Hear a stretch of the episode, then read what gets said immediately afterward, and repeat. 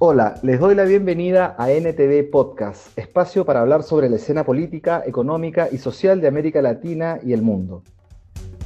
Mi nombre es Carlos Bedoya y hoy tengo el agrado de entrevistar a la diputada argentina Fernanda Vallejos sobre la propuesta de cobrar un impuesto extraordinario a las grandes riquezas para atender la crisis del COVID-19.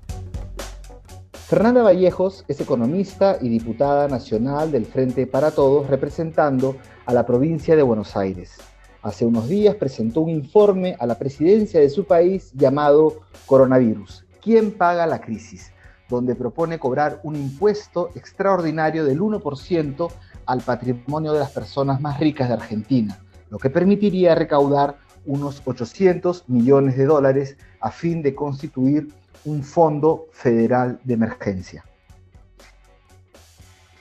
Bienvenida Fernanda, ¿cómo estás? Hola Carlos, ¿cómo están ustedes? Buenas tardes. Bien, bien, gracias. Bueno, Fernanda, tu propuesta es muy pertinente, es, eh, es, muy pertinente por el escenario que estamos viviendo de emergencia sanitaria, pero no solo de emergencia sanitaria, sino de una crisis que ha venido económica y social que pone a la gente, a la población al borde del hambre, de la pobreza extrema, y además de que ha venido sonando en toda la región y en otras partes del mundo. Ya Italia está proponiendo lo mismo, en Perú también, en Brasil hay campañas ciudadanas para que las personas más ricas, las que se han beneficiado todos estos, todos estos años de, de la abundancia y la riqueza de nuestros países, puedan hacer su aporte. Bueno, estamos, nosotros en este momento estamos en proceso, por una parte, de elaboración del proyecto y por otra parte, resolviendo cuestiones operativas, digamos, que tienen que ver con cómo llevar adelante eh, la sesión. Vos sabés que eh, aquí en Argentina al menos eh, las cuestiones tributarias son competencia exclusiva del Poder Legislativo y por lo tanto es una materia sobre la cual no podría avanzar el Poder Ejecutivo a través de un decreto de necesidad de urgencia, por ejemplo, que es como se han estado resolviendo la mayor parte de las cuestiones urgentes en el marco de la crisis del coronavirus, pero en este caso necesitándose la intervención del Parlamento, estamos buscando de, resolver eh, no solamente las cuestiones técnicas, que es un tema que te diría que ya está resuelto, que están dadas las condiciones técnicamente para poder llevar adelante una sesión remota, eh, pero sí algunas cuestiones, digamos, de orden legal, sobre todo porque, por supuesto, esta es una propuesta que si bien afecta, digamos, a un universo muy pequeño de personas que no estarían superando las 12.000 personas sobre una población total en la Argentina de 45 millones de habitantes o 45 millones y medio de habitantes, pero por supuesto es un núcleo eh, de personas que concentra una cuota de poder muy importante y una cuota de influencia importante sobre los grandes medios de comunicación nacionales y por lo tanto también hay resistencias y no querríamos que se apruebe la ley y luego tengamos que eh, sufrir, digamos, eh, un disgusto en tribunales, ¿no? Y tener que estar discutiendo judicialmente la pertinencia o no eh, de la medida y por eso estamos tomando todos los recaudos para que no pudiera darse una situación de estas características. Ahora bien, el caso de extraordinario, ¿esto significa que se va a pagar por una sola vez o que va a haber en el tiempo algunos cobros y luego se ve si se prorroga o no se prorroga, un poco en la temporalidad. No, eh, esto está planteado como un impuesto extraordinario por única vez que tiene como objetivo explícito financiar las necesidades extraordinarias que han surgido justamente a partir de la crisis del coronavirus. Nosotros ya habíamos eh, instrumentado una serie de reformas tributarias en diciembre del año pasado, a poco de asumir el nuevo gobierno, cuando se aprobó lo que llamamos la ley de solidaridad, que contempló eh, una serie de medidas muy importantes, entre ellas eh, una serie de reformas en algunos tributos, entre ellos el impuesto a los bienes personales, que es el impuesto que regularmente grava a las riquezas en la Argentina, los altos patrimonios por encima de un mínimo no imponible que hoy está fijado en 2 millones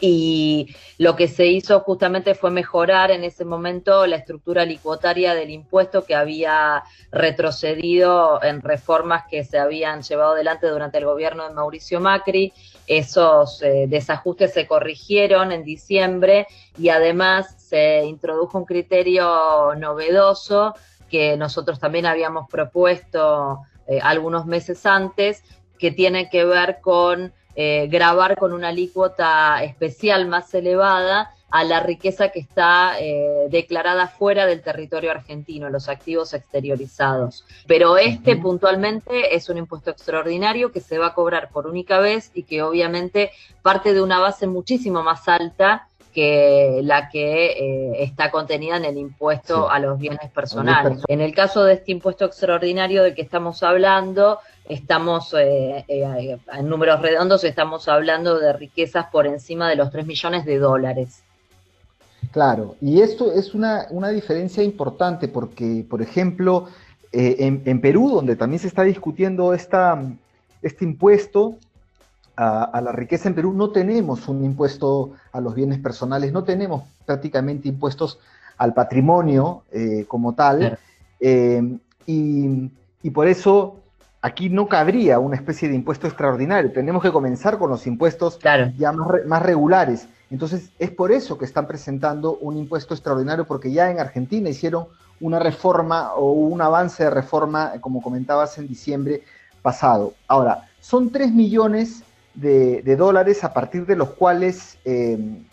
eh, de fortuna, ¿no? De la gente que, tiene acumulado. ¿Cómo es esto de eh, declarada, ¿no? patrimonio declarada? Declarada, porque hay elementos para presumir que eh, probablemente, al menos en algunos casos, las fortunas efectivas sean muy superiores a ese monto, solamente que no tenemos en este momento los elementos para, para grabarlo porque precisamente no están declaradas pero tenemos la fuerte presunción de que dentro de ese universo de grandes contribuyentes, digamos, este, o de las personas más ricas del país, eh, se concentran precisamente eh, quienes tienen posibilidad de hacer uso, bueno, vos sabés, eh, de las plataformas jurídicas, contables y financieras que facilitan la fuga, en definitiva, y la evasión fiscal en nuestros países. Sí, es por eso que esta medida tampoco puede ser solo así única, eh, sino que tiene que venir acompañada de otras medidas. ¿Qué otras medidas son importantes para poder hacer efectivo este impuesto extraordinario a las grandes fortunas? Un dato que me parece interesante y que la pone a la Argentina nuevamente en, dentro del universo de países que combaten en serio la fuga, los flujos financieros ilícitos y el fraude fiscal, es que se han excluido del universo de empresas con posibilidad de acceder a las ayudas públicas, aquellas que se encuentren radicadas en paraísos fiscales, en jurisdicciones de baja o nula tributación o en países no cooperantes en base a, la información disponible que tiene nuestra administración fiscal. Que son sobre todo las grandes empresas que son las grandes empresas, sí, por supuesto, en general es un tipo de problema que no tenemos con las pequeñas y medianas, sino que está mayormente caracterizado por una práctica de las grandes empresas nacionales. No camina solo el impuesto a la riqueza, sino tiene que venir acompañado de otras medidas eh, tributarias. Y algo que te quería preguntar es que eh, vi en un reportaje de BBC de este año, Em, cuando examinaron el caso argentino, eh, en el caso del impuesto a los bienes personales, eh, se señalaba que la recaudación como porcentaje del PBI, y este es también un argumento que usa mucha gente para decir, no, no es significativo lo que se recauda, ¿no? Se hablaba de un 0.2 eh, del PBI de, recaudación y también en, en Uruguay 1%, en Colombia 0.4% de recaudación, que es muy poco respecto de, estos impuestos más directos al patrimonio, a la riqueza. ¿Cuánto se espera recaudar? Eh, se habla de 800 millones en el informe, pero ¿en cuánto tiempo? Eh, nosotros tenemos varios escenarios eh, de lo que se espera recaudar. Primero una aclaración, ¿no? Eh, está un poquito por encima de eso, pero en ningún caso llega eh, ni al 1% del PBI la recaudación por bienes personales en la Argentina. Sí es cierto que, a diferencia de lo que ha ocurrido en otros países, en los últimos cuatro años cayó, de, hasta el 2015 representaba eh, bastante más y cayó, eh, a ver, no te quiero mentir, pero creo que 1.35% del PBI o 1.34% del PBI y cayó prácticamente a la mitad en, en, los cuatro años que transcurrieron entre 2015 y 2019. Ahí tuvimos un retroceso importante, que es algo de lo que se buscó subsanar con la reforma de diciembre. Y sin embargo, me parece que lo que hay que resaltar es que eh, bueno, la Argentina de hecho está por debajo, ¿no? Hay países en la región, el caso de Brasil, el caso incluso eh, de Costa Rica, hay varios países que están por encima. La Argentina está quinta en la región, en, por lo menos hasta el año 2019, y este año esperamos que mejore en materia de recaudación media sobre el PBI eh, de bienes personales o, de impuestos directos a, los patrimonios o a la riqueza. Eh, pero en el caso de los países más desarrollados, por ejemplo, los países de la OCDE, en el promedio están cerca de 2% del PBI y hay países que llegan a, a niveles del 4% del PBI. Es decir, que hay muchísimo margen en la región para avanzar en este tipo de tributos, lo cual haría además eh, no solamente de nuestros fiscos, unos fiscos más robustos y con mayor capacidad de intervenir en cuestiones absolutamente urgentes, sino que nos convertiría en sociedades más igualitarias, ¿no? Y nos acercaría en el buen sentido a esos países que muchas veces aquí en la región se los suele observar con admiración y como un modelo a seguir. Me parece que este es uno de los puntos donde claramente tenemos que imitarlos, ¿no? Imagínate pasar de una recaudación de menos de un punto del PBI como tiene la Argentina hoy a cuatro puntos del PBI como tienen, qué sé yo, eh, el propio Fondo Monetario ha, eh, en un documento que no sé si publicó creo que en el día de ayer, instado a los países justamente a mejorar a través de tributos que calificó de solidarios o de incrementos solidarios sobre tributos existentes en materia de altos ingresos y, de grandes fortunas. Así que me parece que eh,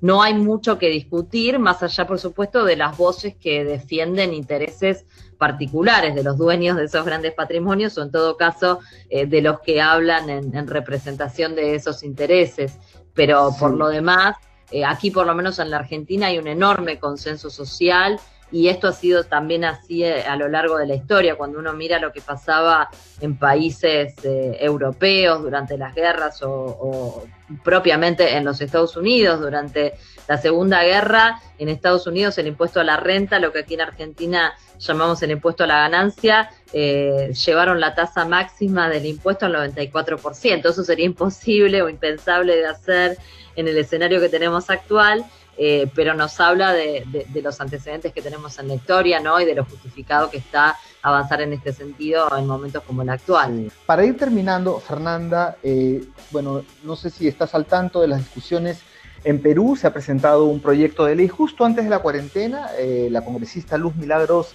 Caiguaray del, del FREPAPS, un partido que ha tenido últimamente representación parlamentaria, proyecto de ley 4887-2020 que se llama Impuesto Solidario a las Grandes Fortunas.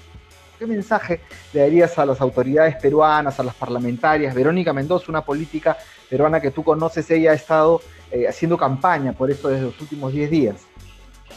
Bueno, por supuesto que, que avancen, ¿no? Pero sobre todo teniendo en cuenta que, como vos me comentabas, que en Perú no hay un impuesto regular, digamos, eh, a, los bienes personales o, a los altos patrimonios o a la riqueza de los peruanos, eh, la importancia tal vez sí de avanzar en este momento, porque obviamente la coyuntura excepcional que, que atravesamos y que también atraviesa Perú, donde ningún país está exento, exige la colaboración de los sectores que están en mejor posición, pero indudablemente si Perú no cuenta con un impuesto que grave a los patrimonios o a las riquezas, creo que un elemento muy importante para el debate social en el país, sin dudas debe ser la posibilidad de darle continuidad a este impuesto que dota de progresividad a la estructura tributaria y, mejora un montón de condiciones, eh, como decíamos antes, ¿no? Un dato interesante a tener en cuenta es que eh, cuando se aplicaron este tipo de impuestos durante las guerras, la Primera y la Segunda Guerra Mundial, fueron instrumentados también en aquel momento como impuestos extraordinarios justificados por la coyuntura particular que atravesaban los países y sin embargo fueron impuestos que luego perduraron dentro de la estructura tributaria, porque justamente lo que se logró construir a partir de, esa imposición fue un nuevo, un nuevo statu quo, un nuevo consenso social, donde se vio que esos tributos efectivamente funcionaban y contribuían y que resultaba absolutamente justo sostenerlos, tal vez en algunos casos se fueron adecuando las alícuotas una vez que pasaron las guerras o pasaron los gastos derivados de las guerras, pero efectivamente la historia de los impuestos directos que graban a las riquezas y que graban a los altos ingresos están estrechamente relacionados con circunstancias excepcionales que ha vivido la humanidad, en este caso que hablamos, la experiencia de las guerras, la experiencia bélica, pero sin dudas esta epidemia, esta pandemia mundial que estamos sufriendo eh, es una situación no solamente extraordinaria, sino que probablemente eh, supere cualquier otra crisis del capitalismo que hayamos conocido a lo largo de la historia del sistema, con lo cual eh, creo que está no solamente justificada su implementación en un momento extraordinario como el que vivimos, sino que además para el caso de los países donde este tipo de impuestos no están y en el caso de los países que los tenemos, pero que probablemente podamos incluso mejorarlos, eh, es importante su continuidad. Me parece que también es un momento interesante de la humanidad, de nuestras sociedades, para pensar de qué manera queremos salir de esta crisis, ¿no? Porque esto es un punto de inflexión eh, que también nos permite imaginar si efectivamente queremos volver una vez que, eh, superemos la fase de, combate del virus propiamente dicho, si queremos volver al estadio en el que estábamos antes de que todo esto ocurra, si queremos tomar la oportunidad histórica de, salir mejores de todo esto y de construir sociedades más justas y más igualitarias. Creo que tenemos una oportunidad y que es un momento para no desaprovecharla. Te agradecemos mucho, Fernanda, por estos detalles que nos das y estamos eh, en contacto para una nueva conversación. Bueno, muchas gracias a ustedes, mucha fuerza Perú, mucha fuerza allí a mis pares parlamentarias, eh, mujeres además, este, que, están impulsando la iniciativa y eh, tengo el presentimiento de que, de que va a prosperar también en Perú y que y que tal vez podemos empezar a, construir en toda nuestra región, que tanto lo necesita, un piso, un piso de igualdad que nos permita eh, pensar en, en sociedades más justas el día de mañana. Muchas gracias, Fernanda. Te agradezco mucho. Un abrazo grande. Un abrazo grande.